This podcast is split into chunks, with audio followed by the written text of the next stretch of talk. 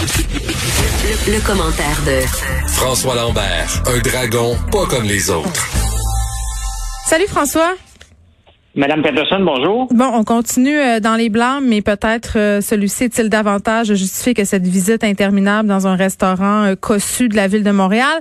Un établissement de santé de la Montérégie qui est critiqué, blâmé pour avoir acheté en pleine pandémie plus de 30 000 masques, mais sans vérifier s'ils étaient assez sécuritaires, sans vérifier s'ils avaient été approuvés par Santé Canada. Puis c'est quoi, ça me fait penser à cette histoire de GIE, là, cette histoire de Purel, de solutions, ces gels hydroalcooliques qui sont vendus et fait un peu n'importe comment, qui sont juste vendus dans des résidences pour personnes âgées, justement.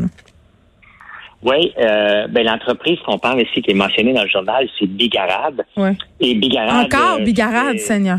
Ben, ben c'est toujours, on dirait, la même, la même entreprise et Mm. qui salit la réputation. Tu sais, les, les masques ont une mauvaise réputation au Québec à cause, entre autres, de elle qui a survendu.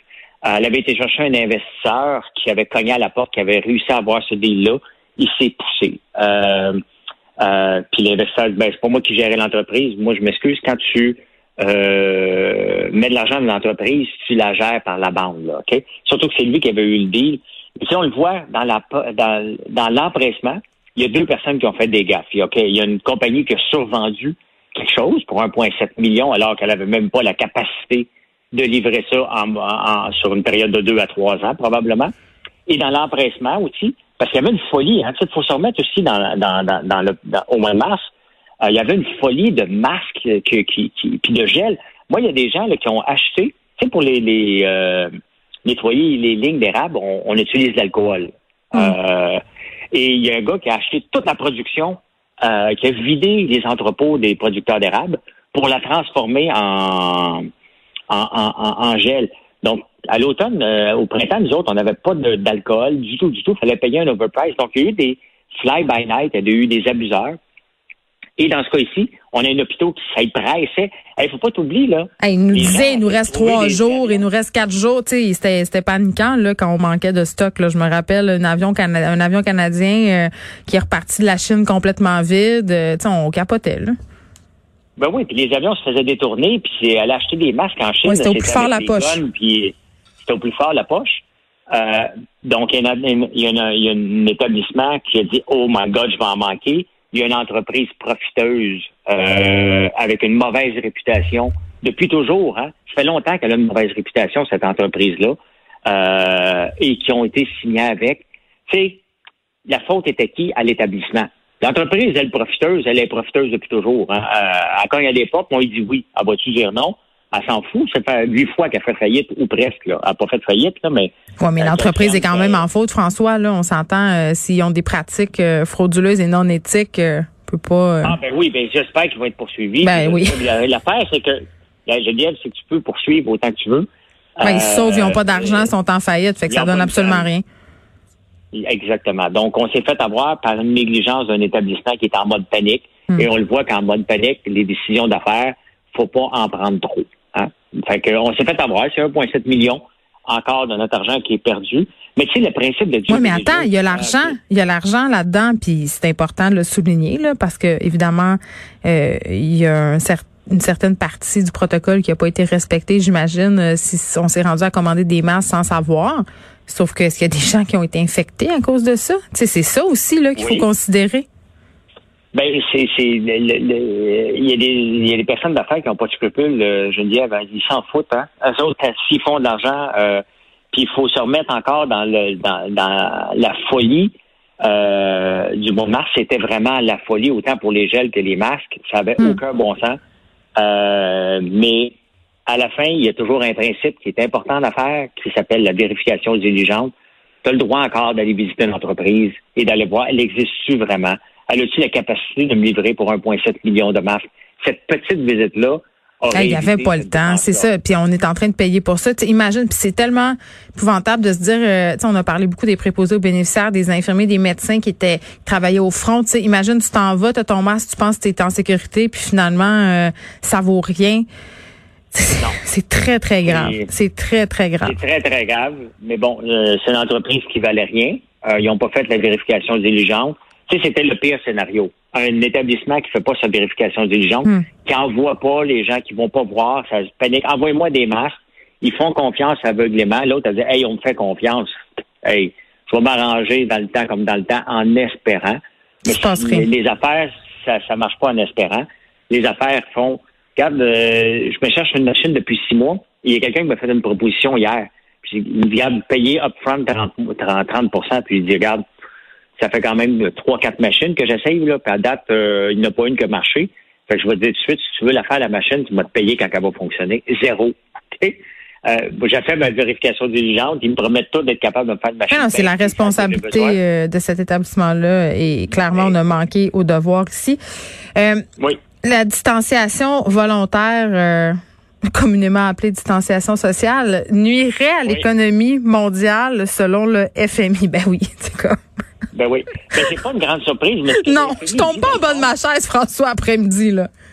Non, c'est pas. une- En théorie, ça devrait pas. Ça devrait être une non-nouvelle. On le sait. Cependant, euh, être en confinement à 100% ou en distanciation sociale, ça fait le même impact sur l'économie. Et c'est ça que le FMI fait ressortir. C'est que dans le fond, Qu'est-ce que tu veux dire? regardez, si on veut, ben, le confinement total qu'on a eu au mois de mars Ouais. a fait des dommages à l'économie. On a fait de la distanciation sociale en sortant. L'économie n'a pas été mieux. Hein, on a peur. La réalité, c'est que il y a une peur qui s'est, qui s'est rentrée dans notre tête que même si on est libre de faire ce qu'on veut, mais cet été, entre autres, on a eu plus de liberté, Mhm. euh, ben, on les faisait pas, nos activités, puis on dépensait pas parce qu'on a peur d'aller au C'est restaurant. pas bon pour l'économie. C'est pas bon pour l'économie euh, c'est mondiale, François, mais c'est bon pour notre portefeuille, à vous. Ben oui, mais le taux d'épargne est fantastique en ce moment. le- le- le- le- sauf que le taux d'épargne, Geneviève, il est problématique. Hein? Pourquoi? C'est beau l'épargne, ben parce que le taux d'endettement diminue, mais si les gens ne consomment pas, l'inflation diminue. Et la pire chose qu'une économie veut faire, c'est de tomber en mode déflation. On a besoin d'inflation parce que quand on, quand on tombe en mode déflation, demain matin, les journaux disent on est en déflation. Mhm. Pourquoi tu achèterais une paire de jeans aujourd'hui, sachant que la semaine prochaine, elle va coûter moins cher? Et c'est ça que le cercle vicieux de la déflation qu'on ne veut pas aller. Et en ce moment, le taux d'épargne est tellement élevé que le risque de tomber de inflation à 1,2, 2 ce qu'on vise Mm. normalement les banques, le risque de s'en aller vers la déflation, et c'est ça qui, ça c'est mortel, parce que dès que c'est en déflation, tu dis, ben, en mode inflation galopante, comme dans les pays comme l'Argentine ou le Liban a vécu, c'est que là, tu achètes tout de suite moins bien, tu dis, écoute, je l'achète, demain, il va valoir plus cher.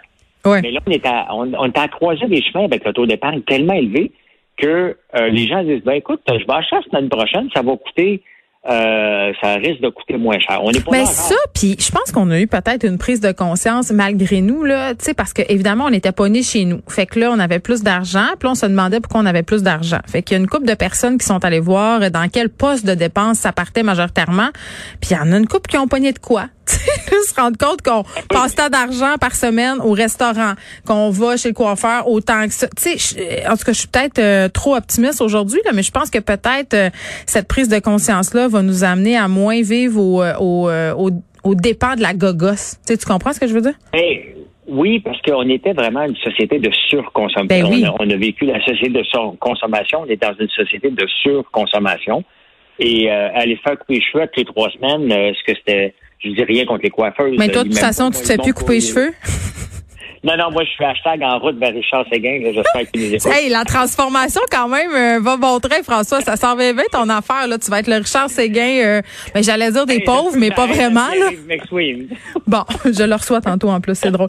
Euh, des dirigeants de l'industrie américaine euh, parce, euh, du poulet dans un scandale de prix arrangé. Et C'est tellement déprimant? Là, je parlais avec Dany Saint-Pierre, je pense avant hier, euh, d'un scandale entourant des framboises bio. On peut plus faire confiance euh, à l'industrie alimentaire. Moi, c'est ça que je retiens. On sait jamais qu'est-ce qu'on achète, si c'est correct ou pas. Ben, tu sais, ici au Canada, on a eu la collusion du pain euh, dernièrement. Ils Ouais. étaient tous mis ensemble pour vendre le pain plus cher, pour on a tous eu une carte cadeau euh, de 25 piastres. Là. Euh, ben, aux États-Unis, en ce moment, il n'y a pas de la gestion d'offre. Ici, le poulet il est sous la gestion d'offre. Donc, les prix sont déterminés par l'ensemble. Donc, je vais résumer ça rapidement. C'est déterminé par le gouvernement. OK, bon. Un poulet, ça vaut. euh, je fais attention, c'est pas ça, là, mais pour les besoins de la cause. OK? Mhm. Aux États-Unis, il n'y a pas ça. Fait qu'on dit, hey, regarde, on va s'entendre, OK? Une cuisse de poulet, là, nous autres, on va vendre ça deux piastres. On est tous, tous d'accord. Ils se sont tous mis ensemble. Ça, on appelle ça de la collusion. Hein? Donc, ils ont fait grimper les prix. Il n'y avait plus vraiment de compétition pour que le consommateur ait le meilleur prix possible. Ils sont poursuivis. Ça, ça se passe en ce moment aux États-Unis, les quatre plus grands producteurs. Ici, sur la gestion de l'offre, puis je fais attention à ce que je dis. Oui, parce que, hein? parce qu'ils n'aiment pas ça quand on parle contre la gestion de l'offre. Normalement, ils m'envoient des lettres, hein, de me dire, de me rétracter. Mais quand c'est le gouvernement qui s'organise pour gérer les prix, on appelle ça une gestion de l'offre. Quand on, quand c'est l'industrie qui s'organise aux autres mêmes, on appelle ça de la collusion. À la fin, les deux, les deux items, c'est que le consommateur n'est pas mieux servi euh, par ces deux, euh, par ces deux approches-là. C'est souvent l'industrie qui gagne dans les deux cas. Et une collision, c'est illégal. Une gestion de l'offre, c'est légal. Mais effectivement, les framboises, c'est la même chose. Ça partait de la Chine avec un. Moi, j'ai toujours dit, Geneviève, le bio, là, si ça vient pas, si tu peux pas aller le voir. Tu peux pas te fier. Achète-le pas. OK? C'est vrai, tu peux pas te fier, euh, puis c'est sans compter l'empreinte écologique, puis le fait que ça transige dans toutes sortes de marchés euh, qu'on connaît pas. Bref, euh, tu sais, acheter chez nous, là, je pense qu'en ce moment c'est l'option la plus sécuritaire. Merci François Lambert, on va se rejaser demain. Hey, demain, salut.